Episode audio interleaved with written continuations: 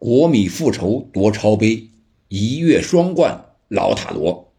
米兰就是不设防，四场不胜，丢八球。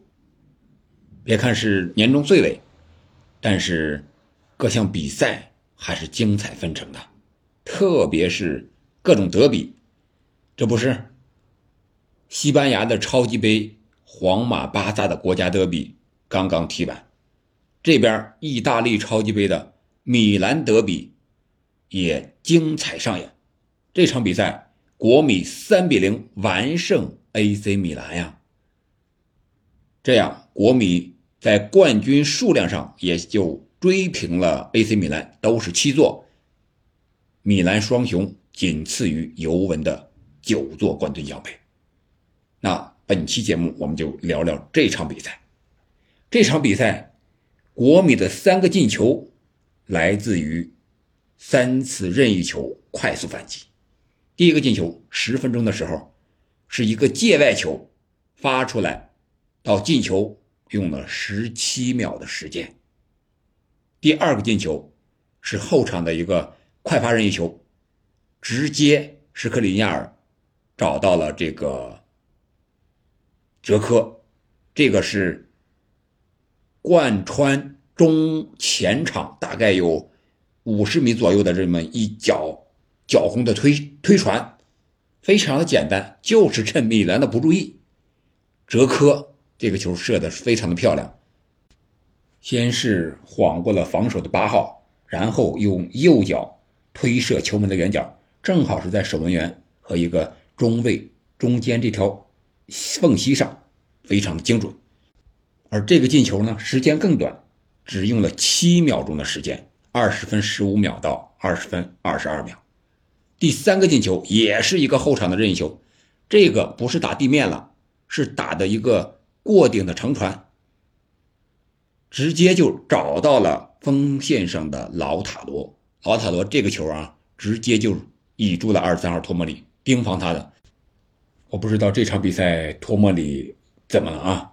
反正是感觉不在状态。这几个失球啊，或者说没有直接的关系，和后防线整体的状态有很大的关系，特别是托莫里这点。我们先说这个球。这个球，托莫里负责就是盯防着老塔罗，结果呢，就不知道怎么就让老塔罗把这个身体给挤过来了，然后球也让过来了，结果这一下就糟了，禁区之内也不敢做动作了。老塔罗左脚一个停球，然后右脚跟上一个外脚背的弹射，打了一个弧线，擦着立柱进的。这个球是体现了阿根廷前锋的这个能力和水平。这个球用时六秒钟。七十六分四十八秒传出来，七十六分五十四秒进的，三个快速反击，三个任意球，三比零的比分让国米拿下了这场比赛。而米兰这边呢，我觉得他踢的不好，主要还是在防守上。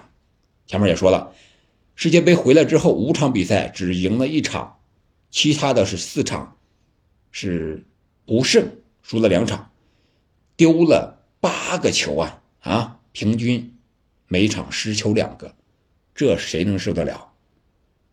他防守主要是脱节了，老将也好，新秀也好，感觉单干的时候更多。特别是这场比赛在前锋线上的这个莱奥，有能力有天赋，我之前说过有速度有身体，但就是出球啊踢球不太合理。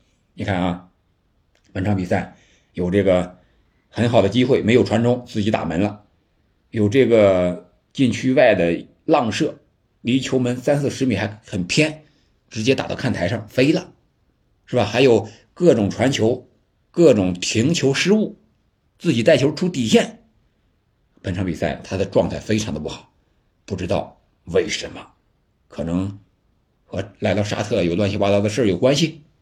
或者说与他的未来也有一定的关系，啊，感觉特奥发挥的不好，然后就是奥里吉啊，替补出场之后也没有什么发挥的余地了，个人能力水平我觉得也就是一般了。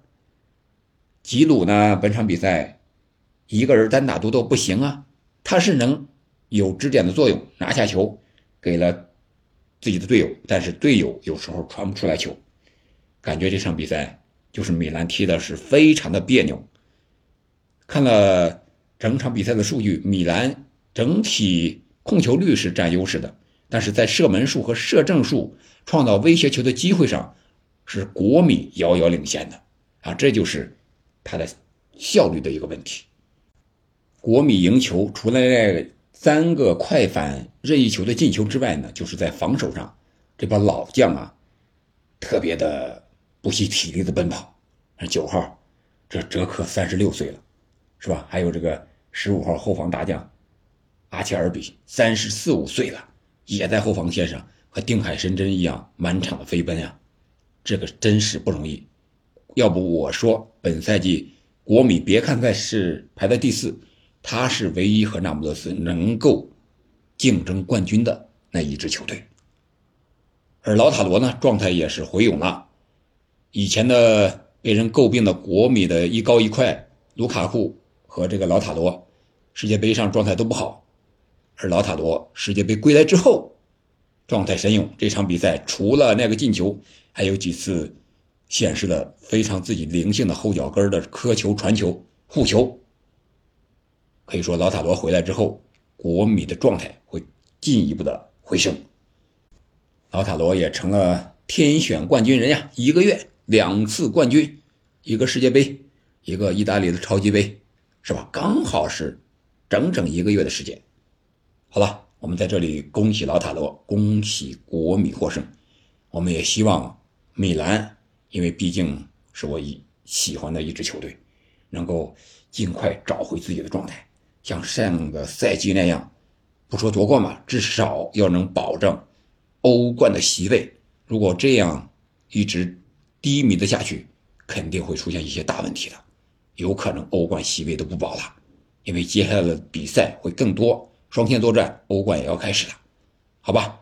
今天我们就聊到这儿了，快过年了，再次祝大家新年快乐，感谢您的收听，我们下期再见。